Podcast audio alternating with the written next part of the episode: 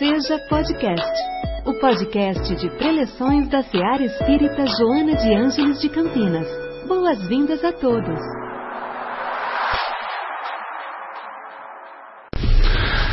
Boa noite a todos, espero que todos estejam bem, apesar do frio que vem chegando, felizmente. Né? Que todos nós estejamos aqui sobre as bênçãos do nosso querido Mestre, na nossa casa querida de Joana de Ângeles.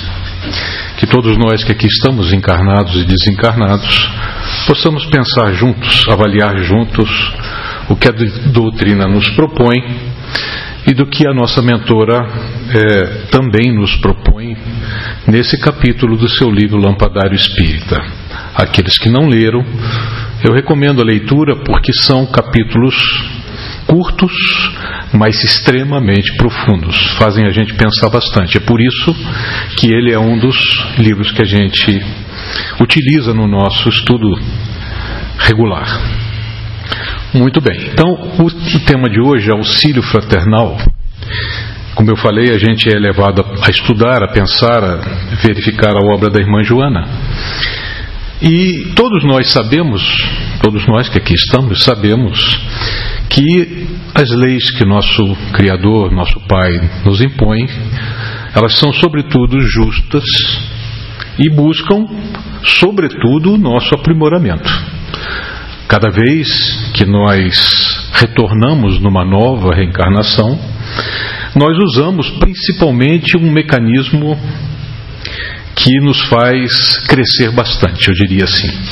Qual seria esse mecanismo em cada, cada nova reencarnação que nos faz crescer, que nos faz vivenciar coisas novas e crescer? É a convivência.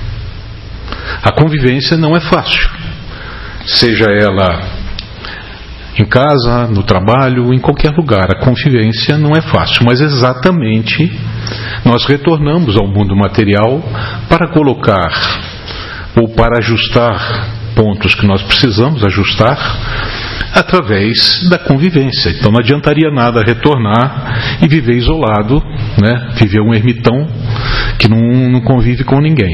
Vai conviver só com ele e convivendo só com ele mesmo, aquilo que está pendente não se reajusta.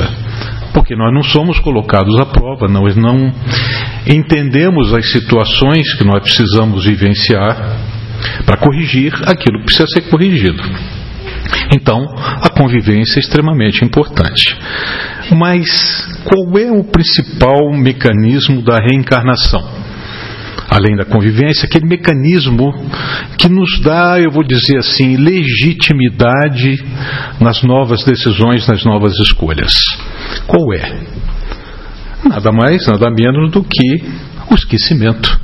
Se nós não nos esquecêssemos de tudo aquilo que nós já vivenciamos em existências passadas, nós estaríamos, eu vou chamar assim, entre aspas, contaminando as novas decisões. Einstein já dizia: se você quer resultados diferentes, faça ou tenha atitudes diferentes. Se você continuar realizando as mesmas coisas sempre, você vai ter sempre os mesmos resultados. Então é exatamente por isso. Então nós voltamos periodicamente ao planeta para reavaliar as nossas posturas, os nossos valores e pelo esquecimento, nós damos legitimidade às novas decisões que nós vamos tomar. Isso é interessante, quer dizer, é, é, é, uma, é, um, é bem simples, mas ao mesmo tempo bastante complexo. Porque só nós, cada um de nós, nas suas respectivas existências, sabemos né, o quanto custa tomar essas decisões. Né, ou aquelas que terão que ser tomadas ainda. Ou seja, identificar na situação aquilo que precisa ser identificado para que a gente tenha uma resposta nova. Uma, e mais do que uma resposta nova, colocar isso no nosso dia a dia para que ela seja uma postura nova, que isso é mais difícil ainda. Tomar uma primeira decisão, ok, não é fácil, mas essa decisão nova que nasce de dentro para fora precisa ser mantida E a manutenção dessa decisão nova é que é complicado, mas precisa ser vivenciado. Essa é a notícia que nós precisamos encarar de frente. Isso não tem muita saída. É assim mesmo. É assim por quê? Porque as leis de Deus são justas. Sobretudo são justas, sem privilegiar quem quer que seja. Cada um vive agora o que já decidiu anteriormente. Ah, mas Deus me, me, me, condenou. Deus não condena ninguém, Deus não castiga ninguém, Deus não transfere culpa a ninguém. Nós tomamos as escolhas. Nós vivemos hoje decisões que nós tomamos no passado. Mas voltando a falar de convivência, a gente tem basicamente dois tipos de convivência na nossa vida em cada nova reencarnação. Uma existência basicamente familiar, que é onde a gente chega, nós temos que retornar por uma família. E aí começa exatamente a interação daquilo que nós já vivemos com essa família que está nos recebendo. Muito bem. Aí nós colocamos à prova aspectos mais diretos de afinidade, né? Por exemplo, pais, filhos, cônjuges. É um ambiente mais direto, onde esse relacionamento se dá muito mais é, a miúde, muito mais constante, né, do que um relacionamento social, que é a segunda parte da convivência. Porque nós temos, nascemos numa família, mas essa família está numa determinada cidade, num determinado estado de um determinado país.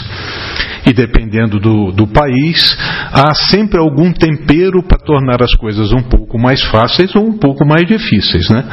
Qual de nós já não falou que o Brasil não é para amadores? Então, todos nós estamos aqui porque precisamos estar aqui. Outro dia nós estávamos conversando isso, falou assim, é, não reclama não, porque nós concordamos em vir para o Brasil. E é verdade, é a pura realidade. Nós concordamos, nós, nós aceitamos esse desafio de viver essas situações que no Brasil existem, não são fáceis, não são, mas são uma oportunidade, gente. São uma oportunidade. É lógico que durante é, a vivência da situação a gente balança, quem não balança? Todo mundo fica assim preocupado, né? vive situações extremas. Então, o país, a cidade, o Estado dá esse tempero ao nosso relacionamento social, que está baseado no nosso relacionamento familiar. No final do dia, voltamos para nossa casa, convivemos com os nossos familiares. Então, esse ambiente que a gente acaba multiplicando no trabalho, né? na casa espírita ou onde quer que a gente esteja, a gente sempre conhece um amigo que sempre está ligado a nós de alguma maneira. Sempre há sempre uma história por trás de cada reencontro. A gente sempre sabe disso. Bom, se a vida e a gente sempre repete isso que a vida não está fácil para ninguém, né? Mas se a vida não está fácil para ninguém, então como é que a gente vai organizar nós que aqui estamos, que a gente poderia dizer que nós somos um grupo privilegiado? Eu até diria que sim. Ah, mas como sou privilegiado? Você não conhece a minha vida? Realmente não conheço.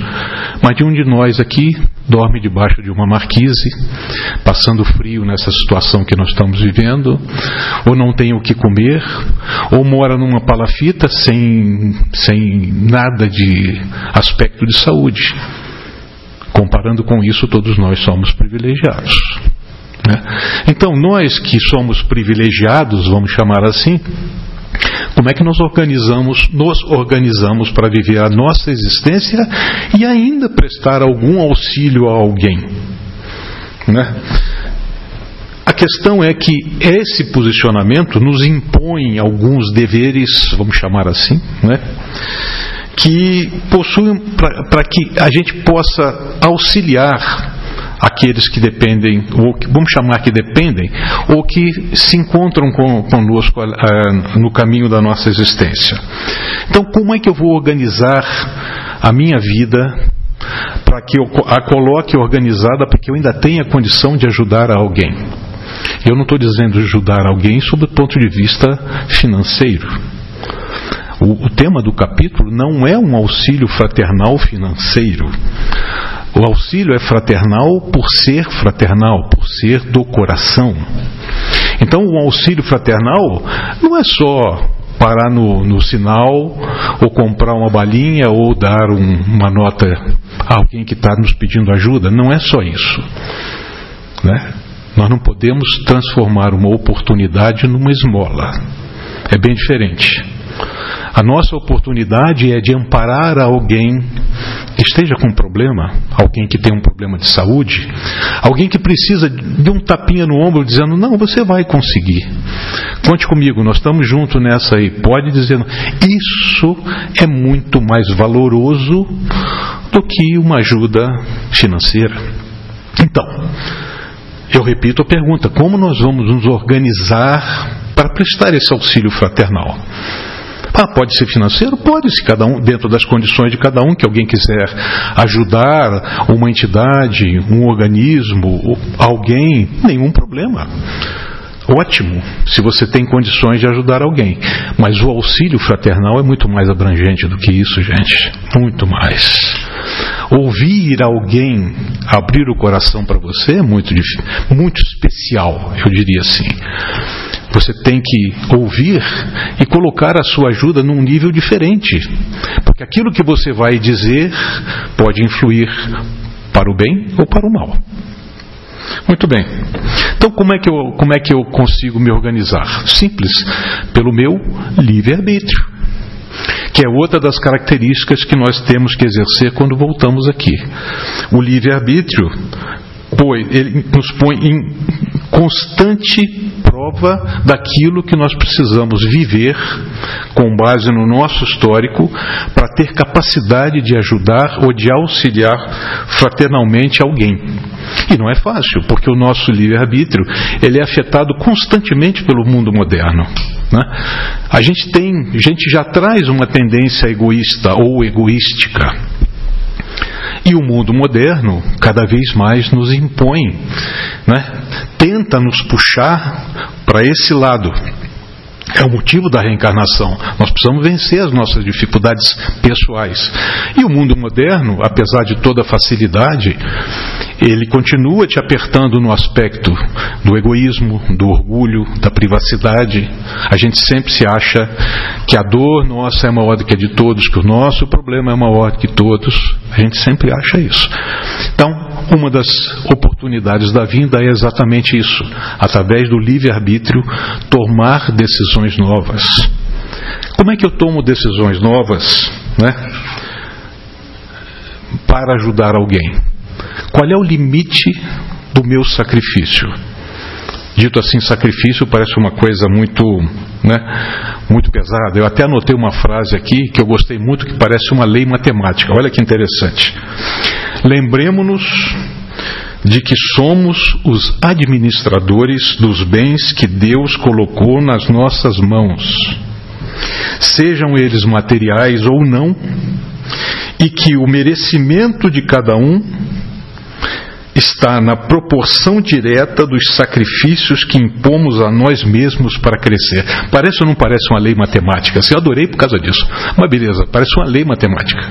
Mas preste atenção. Nós administramos tudo aquilo que nós temos. Não é só material, é também espiritual. Né? E o merecimento de cada um de nós está na proporção direta que você ajuda alguém. Ah, não, mas agora eu não posso. Pode, um minutinho talvez você possa ouvir alguém te dizer alguma coisa. Né? Pode. Pode. Se eu, um minutinho eu puder parar algum minutinho, eu posso estar ajudando alguém de uma maneira que eu não terei uma outra segunda oportunidade e nem ela. Então, isso é interessante. Qual é a minha participação? Quanto eu me envolvo para resolver os meus problemas? Quanto eu me envolvo para ajudar alguém que tem realmente um problema? Quanto? Quanto tempo? De quanto nós dispomos para abrir, para abrir mão? Nós devemos abrir mão do quê? Quanto nós estamos dispostos a ceder os nossos recursos? Recursos de tempo, de atenção, de consideração, de otimismo, de paciência, de tolerância. Olha que quantidade de recursos interessantes. Quanto tempo? De quanto nós estamos dispostos a abrir mão para ajudar alguém cedendo esses recursos? De um minuto de paciência, de um minuto de tolerância. Ih, lá vem o cara falar comigo de novo, esse cara é chato para chuchu. Não importa. Ele é chato para chuchu, mas ele é teu irmão. Talvez alguma coisa que você fale com ele acenda uma luz e ele mude o comportamento dele. E a gente deixaria passar essa oportunidade. Né? Então é importante, é importante que a gente pense nisso. É tão importante quanto aliviar uma miséria é procurar impedi-la. Se você tem condição de fazer alguma atitude, de tomar alguma atitude que ajude alguém, tome atitude. Mesmo que você perca cinco minutos. Ah, vou perder cinco minutos. Perca! Você vai ganhar muito mais. Deus é que sabe quanto aquela tua atitude pode ajudar alguém no futuro. Tem até um caso muito interessante que eu vou contar para vocês aqui de um daquele senhor que procuraram é, uma, numa, num um antigo sábio, ele contou uma história muito interessante sobre o auxílio mútuo, dizendo que dois, dois amigos extremamente pobres caminhavam por uma estrada à noite, inverno, com aquela chuva fina, temperatura gelada, e eles caminhando porque queriam atingir uma hospedagem que ficava numa cidade própria. E quanto mais eles caminhavam, mais o frio aumentava e mais eles se sentiam sem forças. Alguns metros à frente, eles viram um menino de seis, sete anos caído, vivo ainda. O primeiro já logo falou: Eu não vou parar para ajudar, porque eu mal posso andar aqui, eu estou com frio danado. Se eu perder mais tempo, eu não consigo chegar na hospedagem. Mas o segundo falou: Mas é um menino de seis anos. Como não podemos deixar esse menino aqui? Ah, eu não vou parar aqui. A decisão é minha. Eu vou continuar. Senão, não consigo chegar. O segundo falou o seguinte: é, eu realmente estou com um frio danado, estou cansado, a estalagem está longe, mas eu não posso deixar esse menino aqui. Pegou o menino, abraçou o menino e reuniu o recurso de força que ele tinha para continuar andando. E assim foi. E a chuva piorou, e a temperatura caiu mais, até que depois de muito tempo ele conseguiu chegar naquela estalagem. E quando ele chegou lá, ele se surpreendeu porque ele não viu que o amigo tinha chegado. No dia seguinte, ele viu que o amigo não tinha conseguido. Foi encontrado sem vida no caminho. E ele só conseguiu porque a temperatura do corpo do menino junto dele fez com que desse tempo dos dois chegarem na estalagem. O amigo não conseguiu. É uma imagem, é uma história. Transfiram essa história para o seu dia a dia. Quantas vezes nós podemos ajudar dizendo não, não quero, não tenho tempo, agora não dá. E muitas vezes você vai acabar se impactando por não ter doado cinco minutos da sua atenção, do seu tempo. Por isso foi tão importante, por isso foi tão importante a vinda do Cristo lá atrás. Por quê? Porque Jesus, como a gente já falou outro dia no ESD, Jesus, ele mostrou a importância do simples. Ah, mas Jesus fez coisas simples? Não. Jesus mostrou a importância de ser simples, sendo quem ele era. Ele quebrou a importância do ter isso a gente sempre fala, mas a gente sempre esquece. Ele quebrou essa chave do que ter é mais importante do que ser. Não é. O recurso que você pode utilizar sendo é muito mais importante do recurso que você pode utilizar tendo. Às vezes você tem e não usa. Ele nasceu sem recurso material algum, mas nem por isso deixou de distribuir a riqueza da igualdade, da verdade e do respeito. E a gente esquece dele sempre. Né? Minha avó dizia que a gente só lembra de Santa Bárbara quando ronca a trovoada. E é verdade. A gente só lembra quando está em apuros. Ele nunca exaltou a grandeza que ele trazia, ao contrário, ele auxiliou sempre Né? Ele poderia dizer assim: lá vem o cara lá, se ele soubesse com quem ele está falando, hein? Jesus auxiliou a todos, independente se era fiscal de renda, se era prostituta, se, ele é, se era bandido, não importa. Ele se relacionou para auxiliar. Mas auxiliar como? Auxiliar dando um novo raciocínio. Vai e não peques mais. Pense no que você fez. Eu não sou capaz de te condenar, você próprio é. Ele ensinava te dando condição de raciocinar, de crescer, ensinando alguém uma nova alternativa de vida. Um novo raciocínio. Sobretudo, ele ensinou esclarecendo, com palavras simples, com atitudes de grandeza na sua simplicidade. Por isso ele foi tão importante, por isso ele mudou o danado do planeta. Ele quis vir exatamente porque era necessário e ele efetivamente mudou o planeta antes e depois dele. E é isso que a gente precisa entender. Imaginem no nosso, vamos dizer assim, tirando Jesus, que é o exemplo maior, quem foi um Chico Xavier ou um Dr. Bezerra de Menezes? Ah, mas Chico Xavier e Dr. Bezerra de Menezes eram, eram espíritos de alta escola. Né? Eles já faziam. Não, eles simplesmente tomaram e decidiram por tomar atitudes de ajuda. Quem conhece aquela história do Dr. Bezerra de Menezes, que quando ele atendia, ele era conhecido como médico dos pobres, porque ele é, é, muito frequentemente ele atendia a quase todos de graça, porque eram os pobres que o procuravam. Ah, mas o doutor, doutor chegou a ser é, deputado, ele chegou a ser uma pessoa de estudo, né? ele conhecia muito, ele era médico. No entanto, ele dava o seu coração para todos, todos aqueles que o procuravam. Como aquela senhora que o procurou com o filho em febre, ele já saindo à noite, sem, como ele dizia, sem tostão para pegar o bonde, ele iria a pé e essa senhora o procurou com o filho em febre e, ele, e dizendo a ele: Eu preciso, eu não tenho como comprar remédio para o meu filho. Doutor Bezerra, do alto da sua sapiência, tirou o anel de formatura, que naquela época os formandos em medicina, engenharia, direito, é, eles sempre colocavam um anel de formatura, que era uma, era uma coisa muito importante para aquela época. Pois ele tirou esse anel de formatura e deu a ela. Mas, doutor Bezerra, o seu anel de formatura, se esse anel não for digno de salvar a vida do seu filho, eu não o mereço. O que, que, eu, que, que se pode dizer de uma atitude dessa?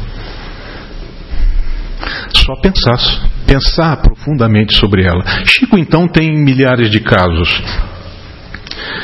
Quando a gente auxilia alguém, quando a gente está disposto a auxiliar alguém, o que, que nos diz a doutrina? Seja em família, seja em sociedade, que a gente faça isso com um esclarecimento cristão, com a mesma atitude que o Cristo teve, para nos ajudar, para ajudar aqueles a quem nos, nos procuram. É como eu disse, não, não, a gente não pode transformar uma oportunidade de ajuda em esmola. Esmola é uma coisa, oportunidade de ajuda. Ajudar é diferente. Ajudar com uma atenção, com um abraço, com um sorriso, com um bom dia. Como vai? Vale a pena? Opa, se vale a pena. Ah, mas é muito simples. Exatamente as atitudes simples. Eu li há pouco tempo sobre essa questão de crescer, explicar, ajudar alguém com crescimento, eu vi essa, essa, essa reportagem muito interessante de um senhor no Recife, muito bem de vida, e com essa questão toda do voluntariado, as pessoas do voluntariado, eu sou voluntário, todo mundo é voluntário, ótimo, maravilha, voluntário. O que, que ele fez? Ele visitou aquelas palafitas que ficam no entorno do Recife, paupérrimas, sem condição de higiene nenhuma, com água não filtrada, e lá o índice de, de doença nas crianças era muito alto. Ele se sentiu tocado com aquilo, voltou, comprou 50 daqueles. Já viram aqueles filtros de barro? Filtro de barro. Né? comprou 50 daqueles filtros de barro e saiu espalhando naquelas casas todas aquele filtro de barro. Para o filtro de barro é para a função dele. Né?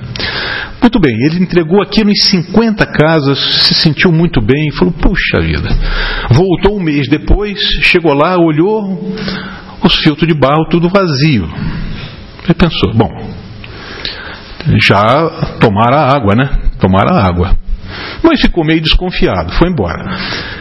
E um mais um mês depois, ele viu numa notícia que as crianças daquela região continuavam com um problema de saúde grave em função da água não potável. Ele falou: não é possível. Voltou lá. Voltou lá e voltou bravo. Chegou numa senhora, falou, chegou lá nessa casa da senhora, ela viu, tinha, ela tinha posto lá umas flores dentro do, filtro. E ele ainda falou, mas a senhora não tem consciência do que a senhora está fazendo? Eu trouxe aqui, gastei o meu dinheiro para comprar um filtro de barro, lhe dei um filtro de barro, a senhora põe flor dentro. E estou vendo que aqui todo mundo fez a mesma coisa, ninguém usou o filtro, mas que absurdo é esse? A senhora fez assim, desculpa, senhor doutor, o senhor deu o filtro, mas não ensinou como é que usava. Não falou que era para botar água dentro, porque filtrava, com isso aqui eu tomava água limpa. O senhor chegou aqui e botou esse, esse, é o filtro, eu achei que era um vaso, senhor estava dando para cada um. Se a gente quer ajudar, procure esclarecer. Vai fazer diferença para você? Vai. Porque pelo menos alguém vai lembrar de você que você quis ajudar verdadeiramente. E mais do que isso, buscou esclarecer.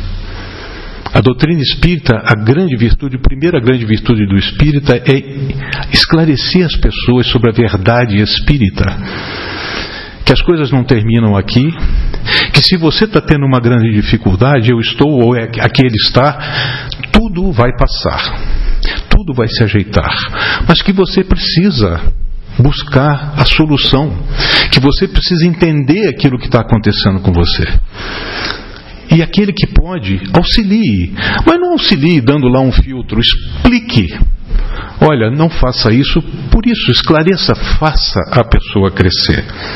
Isso é muito importante. Auxiliar verdadeiramente é estimular o crescimento, usar de empatia, entrar na vida das pessoas, compreender as pessoas que vivem com você, procurar entender o que tem dentro de cada cabeça, que não é fácil. Se não é fácil entender a própria, imagine entender a cabeça dos outros. Mas auxilie de coração leve. Auxilie. Esqueça, auxilie.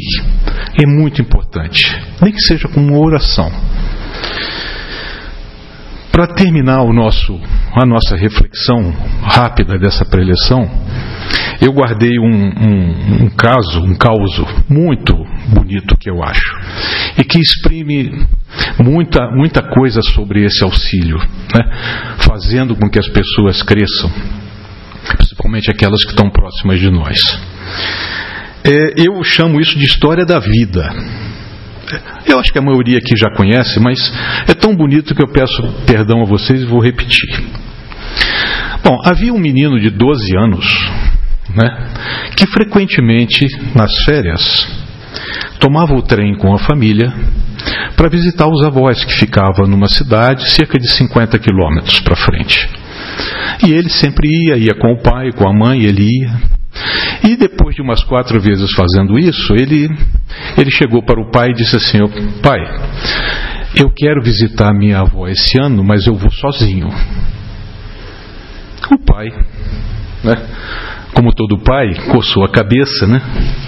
E falou: Bom, mas o que, que eu preciso, como é que eu vou dizer? Não, você não vai, tem que ir comigo, você só tem 12 anos. O que, que o pai fez? Pensou, pensou e disse o seguinte: está bem, você vai, você vai visitar sua avó sozinho, você vai pegar o trem sozinho. Vou, vou, vai pegar o trem sozinho, eu quero ir lá, eu, eu acho que tenho condições. Né? Nessa idade a gente fica valiente assim mesmo. Né? Não, eu acho que eu tenho condições, eu vou sim. Aí o pai falou assim: tudo bem, eu vou com você, vou te levar então. No dia eu vou te levar na estação. Posso levar você na estação? Não, pode. Na estação você pode levar. Muito bem. No dia definido, o pai levou o filho até a estação para pegar o trem até a casa dos avós. Chegando na estação, o trem encostou. Né? E o menino, sabe como é que é, né? 12 anos, deixa comigo que eu posso, mas o coração batia aqui, aquela ansiedade, receio, aquela mistura de sentimentos de quem está crescendo. E o pai chegou para ele e falou assim: muito bonita essa história. Falou assim: olha, eu vou botar no seu bolso aqui um papelzinho, né? Qualquer coisa que te aconteça, você pega no papelzinho aí, né? é, um, é uma dica para você caso você tenha algum receio. Não, não vou precisar não, pai, deixa comigo aqui, ele com a malinha dele, né? pode deixar comigo. Aí o pai falou assim, então tá bom, boa viagem, vá com cuidado, e saiu andando assim no, no sentido da cauda do trem. O menino entrou no carro, sentou lá, botou a malinha em cima, e naquela, naquela aquele nervosismo do desconhecido ficou ali sentado, olhando em volta, né, com aquele, com aquele ar de cachorro que caiu de mudança, né, olhando assim, né, muito bem, o trem saiu. E nesse caminho ele começou a observar nas paradas que aconteciam. Aí ele começou a entrar aqui, entrou assim um, algumas pessoas suspeitas, e ele começou a pensar, não, puxa, será que eu posso ser assaltado? Será que esse trem não chega e se esse trem der um defeito? Como é que eu vou fazer? Ou seja, ele começou a entender a dificuldade da viagem. Até que um ponto em que, na metade do caminho, ele fraquejou e disse assim: Puxa, eu preciso reconhecer que eu estou com medo eu sou capaz de não conseguir chegar, eu estou muito assustado, estou aqui olhando assim para esse pessoal, será que esse pessoal vai, né, se eu for assaltado, eu só tenho 12 anos, como é que eu vou fazer? Meu pai e minha mãe ficaram lá atrás, e agora? Agora é comigo, né? Aí ele lembrou do bilhetinho. Ele falou assim: o que será que meu pai escreveu para mim no bilhetinho? Ele pegou o bilhetinho, abriu e estava escrito assim no bilhetinho: Filho, Parabéns pela sua decisão. Você é realmente capaz. Mas, se alguma coisa der errado, eu estou no último vagão. Deus é assim. Deus age assim com a gente. Ele sabe que a gente pode resolver, que a gente vai tentar resolver. Mas ele sabe que as coisas vão acontecer, que as dificuldades vão aparecer e que a gente vai balançar. Mas ele sempre está no último vagão. Ele sempre está junto com a gente. Então, o auxílio fraternal que a gente pode prestar a alguém ou a nós mesmos é viver a vida com simplicidade, com responsabilidade, procurando ajudar e fazendo as, as pessoas, não apenas da sua família, mas as pessoas crescerem com as suas atitudes, como Jesus fez. Lembremos disso, das atitudes, daquilo que a gente pode fazer, mantendo, estimulando a coragem das pessoas, mantendo a confiança das pessoas. Não ter vergonha de pedir ajuda quando é necessário. Todos pedem ajuda. E entender que Deus nunca vai nos deixar sozinhos. Por mais difícil que seja o problema, Ele sempre põe alguém junto de nós, sempre põe alguém no último vagão. Lembremos disso. E lembrando disso, vamos aproveitar o nosso estado de entendimento e vamos parar por algum minuto e vamos fazer todos nós juntos a nossa prece final de hoje, para que aqueles que forem tomar o passe depois desçam e que aqueles que, de, que não ficarem ou que decidam seguir, sigam com essa lembrança. Lembrança de que Jesus veio ter aqui conosco de uma maneira leve, com muita luz, fazendo as coisas simples, estimulando a nossa coragem em cada reencarnação, para que nós pudéssemos vencer a nós mesmos. Aquelas decisões que tomamos que afetaram a nossa própria existência, que marcaram a nossa vida de tal forma que novamente aqui estamos para corrigir. Lembremos disso. Lembremos do sorriso dele, dos braços abertos e da confiança que ele nos dá. Sempre nos lembrando que tudo, qualquer dificuldade será passageira. Que tudo que seja difícil é difícil para ser vencido e que nós vamos conseguir.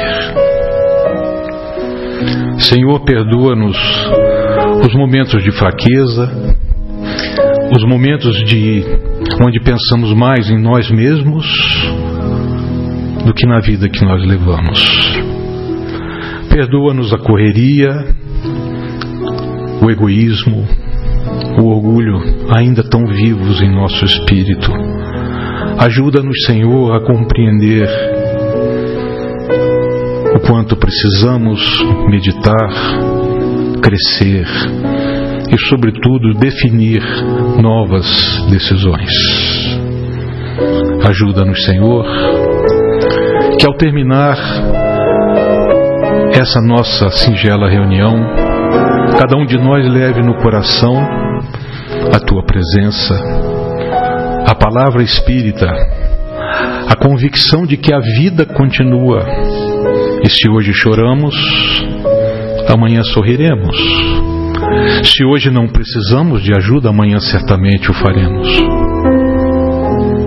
Obrigado, Senhor. Obrigado por nos dar mais essa oportunidade, por nos acompanhar a cada dia. Obrigado por essa casa de luz que nos recebe, por nossa mentora que se preocupa conosco, abrindo as portas de sua casa, aos nossos amigos espirituais que aqui estão, aos nossos irmãos desencarnados que aqui conosco dividem o ambiente. Ilumina-nos a todos, Senhor.